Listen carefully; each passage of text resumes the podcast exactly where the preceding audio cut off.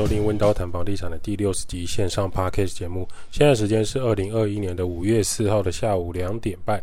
我是温刀小兵一八八。温刀谈房地产这个节目主要讲解每个人都需要居住的地方。你每天就是要回家，不管这是租房子、买房子、住在爸爸家、亲戚家，总之关于租住家相关议题都值得被讨论。每个人都值得拥有更好的居住品质。温刀是一个租赁管理公司。我们营业项目有帮屋主代租代管理、包租代管、装潢设计、装修工程、布置软装设计。有官方网站 IGFB 供大家去做连结。第六十集，这是温叨谈房地产的第六十集，也是一个里程碑了。感谢各位的支持和努力。我们也很意外，说它这里可以突破两万人次的收听。那我们今天来讨论一个很多人心目中理想中的房子啊，楼中楼这样的房子。大家现在或许可能会听到旁边有在施工的声音，是因为，呃，我们现在录音的附近有有房子，就是现在每天早上八点就开始施工，不管是木工还是铁铝门窗，基本上它的声音就是非常的大。我已经用尽各种方式来做隔音了，但是它还是会，可能还是会收到一点点装潢的声音。好，我们继续来讲楼中楼的部分。几年前有一种很特殊的房型设计，整个房屋市场建商趋之若鹜。各种房屋的广告，挑高四米二，挑高四米五、四米六，气派楼中楼、绝版楼中楼、魔术大空间等各种这种房屋楼层变成挑高楼中楼或夹层屋，似乎才是王道啊。那事情就是这样发展的。当一个东西啊，如果它已经过热到上面的人已经关注到了，就是它已经变得到一个新闻上面。严重报道的时候，政府就会出手干涉干预了，差不多是那个热门楼中楼的尾巴。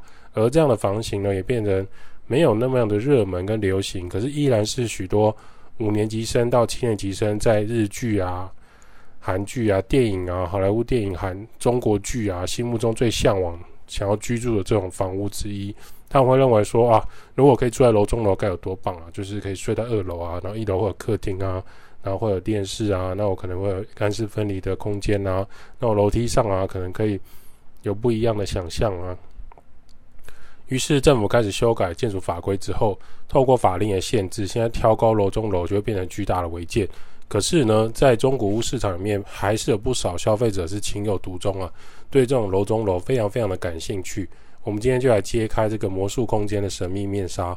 楼中楼为什么抢手？我们从名词上来解释呢？楼中楼它就是指楼层中间有楼层的意思。原本呢，也就是它应该要盖成两层楼的空间，抽掉中间的楼地板空间，让视觉挑高加高加大。超大型落地窗和特殊的窗帘，就会让室内的空间变得高大气派、高大上，光线透入以后更加的宽敞。当你买了这个建案或是中古屋之后，你入手以后，还可以请工班团队帮你隔成二楼夹层屋，从一个小套房一房一厅变成三房或是两房四房漂亮的房型，多出几间房，甚至有人在夹层还会新增一个厕所，那让扩大这个居住空间，这种 CP 值啊，因此在那几年这样的房子大卖，建商狂盖，所以你有看到有一些区域，它如果是很多。高楼大厦的，有时候窗户都是几乎是两层楼的高度，你大概就可以猜到它里面是楼中楼，却不晓得这样的创意设计呢，其实它是有危险性的。我们今天就来跟大家分享，会超乎大家的想象。平常看不出来楼中楼有什么不好的影响，可是我们要知道，台湾其实位于地震带，是属于高危险的区域，只要大地震来，事情就大条了。SRC、RC 传统透天、传统公寓。请问地震哪一个是最危险的？答案就是有楼中楼的高楼建筑。结构技师表示呢，楼中楼跟夹层屋啊，它的结构体质啊，体质是非常的软弱的。只要你施工没有按照按照正常的工法来说，强烈的七级、八级以上的都是地震。这些楼中楼房屋都是危险房屋之一。因为楼中楼做了许多挑高抽空的设计，本来一楼有梁，二楼有梁，到了三楼就挑高变夹层，四楼挑空，五六楼又有梁。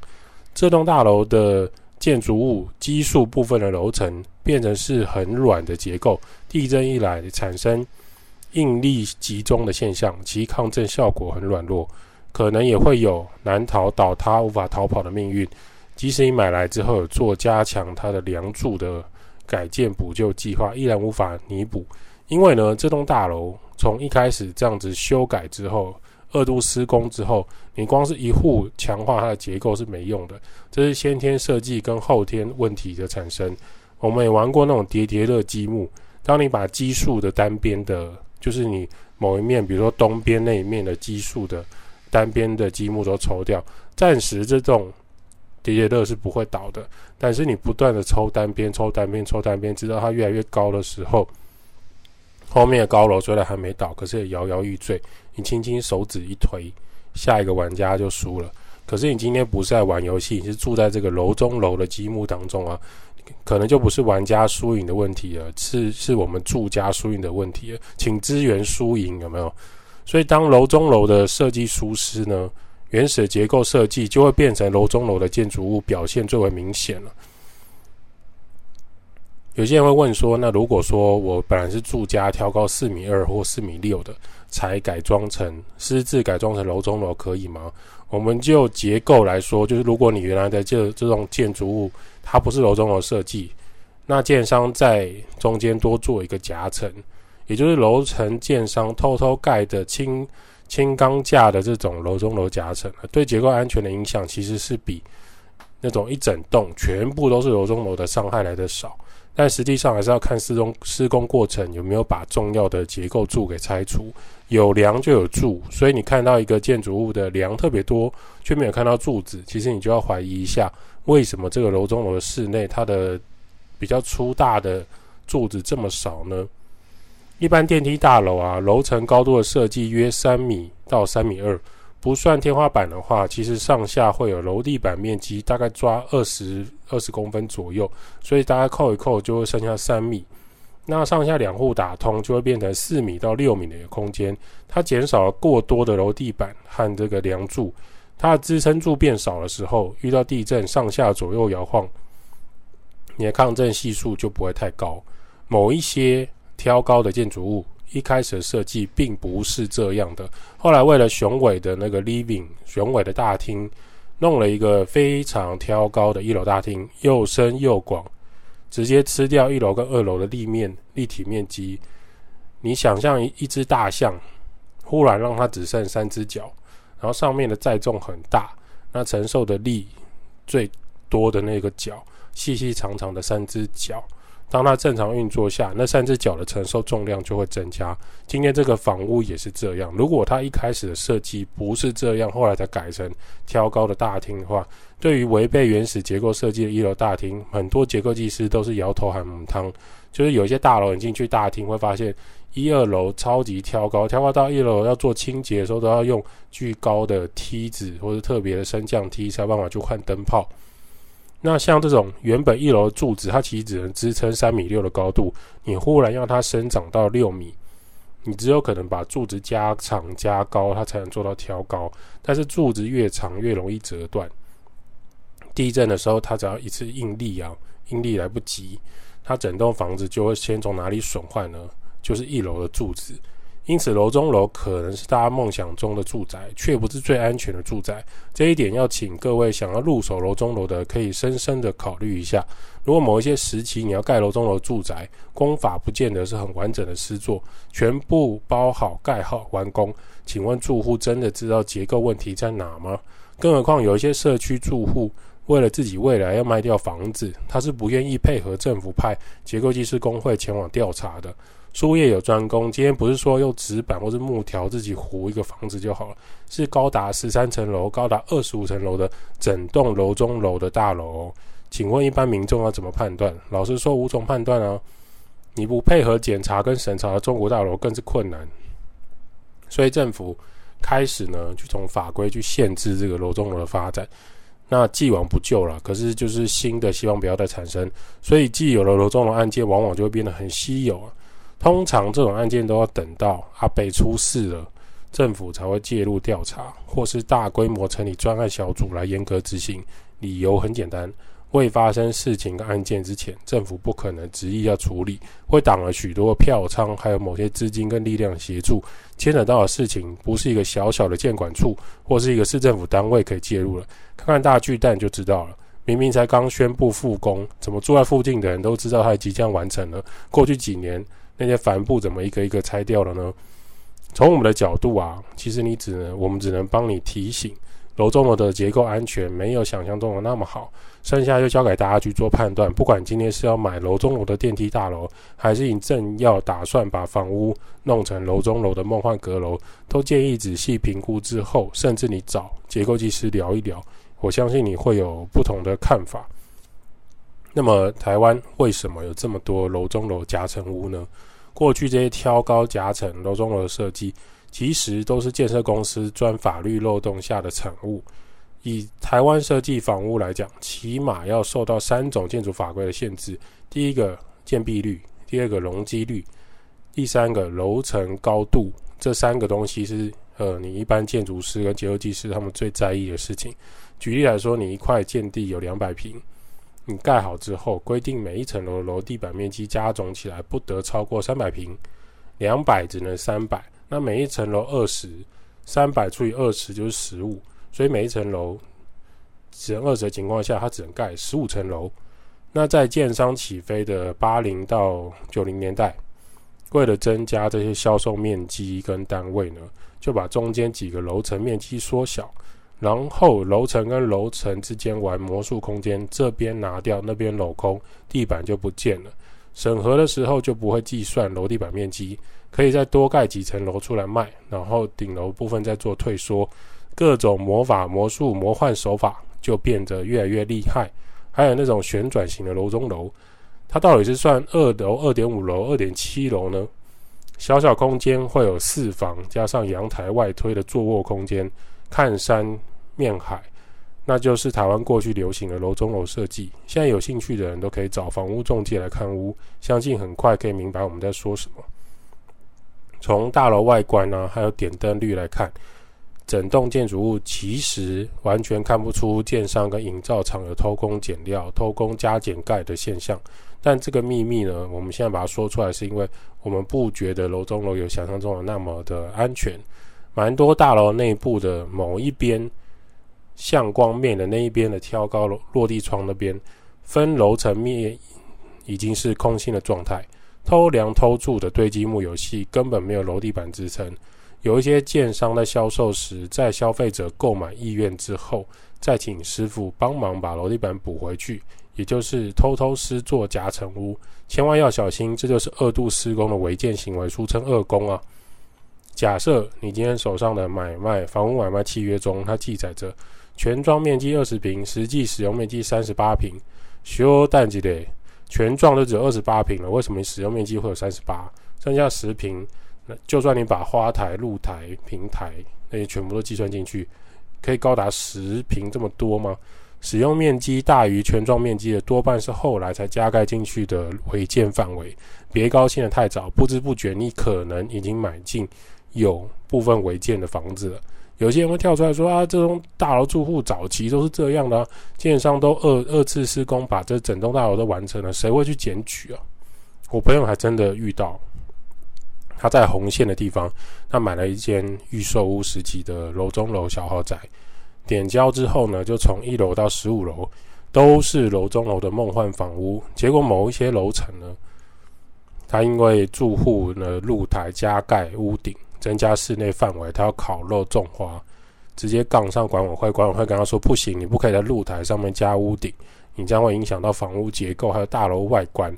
我们不允许你做这样的事情。”直接让那住户爆炸。他拍下整栋大楼的内部跟外部的照片，包含自己家里面的，集体送去建管处一并检举，搞得整栋大楼鸡飞狗跳。管委会跟这个住户常年都在法院告来告去。后来整栋大楼，所以整栋大楼到后面，他们就不知道该怎么处理。我身为住在里面的人，我还没想过会是自己住户来检举自己住户。整栋大楼都是违建的情况下，就一定是没有问题的楼中楼住家吗？真的不一定。有时候你买下去，你的邻居开始跟管委会发动战争，你完全躲不掉。要么你就改内部的状况，你把它改回来；要么你就是卖掉这间房子。不然你就是长期要跟这个恶邻居长期抗战。试问你有那么多青春时间，还有资金跟邻居玩这个爆柴游戏吗。这时候有人会问说，像台湾很多屋龄四十年或五十年以上的老宅，怎么就没有听到他们有什么结构问题？他们也是很挑高啊。你如果有进去有一些老房子，你发现哦很高啊，大概都有三米六以上，甚至四米二，多半都挑得很高。为什么没有这种抗震力弱的问题？很关键的原因在于过去的老房子，它的楼地板都是从全部一开始就做挑高的，它的柱子的粗细和受力的角度很平均。而现在楼中摩天大楼呢，它的挑高是部分挑高，而且是部分单面向光处挑高。平面上来说，有部分面积是没有楼地板的，通常在客厅或餐厅，它的受力不平均时，地震发生时就会从失去剪力墙的部分，进度弱的挑高处开始崩掉。假设你现在住屋或是买屋在挑高四米屋的房子里，你想要自己做夹层。多隔几间房，最好就用木头或轻钢架的方式来做你楼地板跟隔间，才比较不会妨碍到整栋建筑物的结构系统。在你偷偷隔的楼地板呢，我们建议不要放冰箱、钢琴啊、书柜、衣柜这种很重的家具。更重要的地方是，请你不要擅自的打掉墙面或敲掉柱子，让坚固的柱子还有墙留着，可以保留整栋建筑物的抗震效果。不然一旦它倒塌，真的后悔都来不及了。近期呢，最大的近期最大的新闻就是疫情的燃烧了。详细的那些疫情的足迹我们就不说明了，大家看新闻或是听广播也可以听到。我们唯一能做到的，就是出入室内场所的时候，请大家记得戴口罩。虽然天气很热，戴口罩很痛苦，但还是要戴口罩。然后勤劳洗手。现阶段的日本跟印度啊，疫情又再度的燃起来了。日本已经宣布，光是戴口罩无法解决疫情的渲染，最大部分原因还是拼经济跟他们的应酬文化。如果你今天的工作在台湾或是在国外，你是需要面对大量人潮的，请注意，记得更换你的口罩，换一个场所就先去洗手，不然一人得病，全家都要被追踪隔离。我相信这件事情就不有趣。有一个温叨的听众。他写信来，他叫做 May 小姐。好了，我他有遇到一个问题，想要请教我们，就是他在外面租房子，他租了一个套房。那他发现从巷口到住家的公寓楼下都有一些私人装设的监视器，对着进出入口拍摄。他原本也不疑有他，想说啊，这应该没关系吧，可能也是比较安全。然后有一天呢，他的姐妹、他的姐妹闺蜜朋友就骑车过来找他，先把车子停在一楼的合法白色停车格里。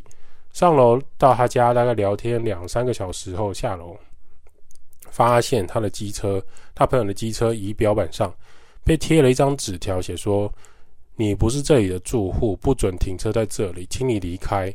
我知道你是四楼的人，下次你再停车，我就帮你上大锁。”惊叹号！惊叹号！惊叹号！他感到非常的害怕，他不知道遇到这个状况他该怎么处理。他朋友骑摩托车就离开。看完这封信，我们小编这边。也是有几个想要分享了。首先，邻居呢，他不应该装设这么多监视器在拍这个进出的巷口跟路口，更何况还监视这栋公寓大楼里面的人生活起居、进出的脸孔都被他记录了，已经严重侵犯到个人隐私啊！这已经不是个资法上面的手机或者什么，他是直接拍你的脸，拍你今天穿什么，拍你带什么人回家，拍你几点进出，已经到有点变态的程度。试想，如果今天邻居啊是对于这个套房住户妹子的生活起居感到非常有兴趣的时候，他可以这样装设监视器吗？答案当然是不行啊！一旦发生这样的事情，先检举，先报警处理这个邻居，因为你不知道接下来会发生到哪些事情。然后那个纸条也不要呃轻易的就拿走，你可以到时候可以直接拿给警察，告诉他说，呃，刚刚发生什么事情。先报案，避免后续有状况的时候你拿不出证据。第二个就是住家门口如果有合法的白色线条停车格，你朋友或是你本人的机车，当然可以合法、合情、合理、合法的停在那边。对方这样的贴纸条可能会有恐吓还有强制罪的问题，当然不可以据地为王。凭什么那个白色停车格是邻居所有？他有土地权状吗？还是有那个停车格上面的权状呢？这就跟那个停二十年或停三十年的邻居一样啊，请邻居自重之类的。建议可以反收证，用手机或行车记录器拍下来，拍下邻居的行为。他拍你，你也拍他。如果他真的拿大锁出来锁你朋友的机车，这也是非常值得你们报警处理，甚至可以请律师向对方提告的，请他提出一些赔偿。遇到这样的恶势力邻居，真的不是吞了起吞下去就好，而是要请公权力来协助处理。虽然最近的警察局刚被砸，可是警察还锁门删掉监视器画面。不过呢，这可能是单一警察局的问题了，我们这边也不方便拿出来讨论。建议可以从你们住处附近的派出所报案，甚至呢，也可以请房东来协助，就是跟警方申请巡逻箱，让警察特别注意这个住家附近范围，避免邻居后续有什么脱序的行为啊。最后，我们还是建议啊。因为你是租房子，租约到期呢，可以搬家。这个地方不是说这个套房不 OK，也不是这个套那个房东不 OK，更不是租管人员不 OK，而是你住的公寓邻居有不 OK 的邻居。如果今天你是很有实力的战斗民族，或者你是正义的人士的话，如果你不是啊，如果你不是这个战斗民族跟正义之士，建议你租约到期就可以搬走了。不然，等到邻居开始真正有一些夸张的行为出现在你们的身边的时候，就来不及了。法律呢，它是道德最低的底线了，所以最后判决的标准是法官那里，不是你或我们或是邻居说了算。所以，真正建议你在你们真的出事情之前离开那个租屋处，保障你跟朋友的人身安全。希望有解答到你的问题。温刀照顾房客，就像我的家。代租代管、包租代管、装修工程、布置设计。Parkes 分享租屋投资房地产。今天的温刀谈房地产先到这儿。如果有什么想法或是欢迎意见，欢迎私讯留言。五星吹捧起来，我们就回答你的留言。欢迎回来下一期节目讨论更多房地产议题喽。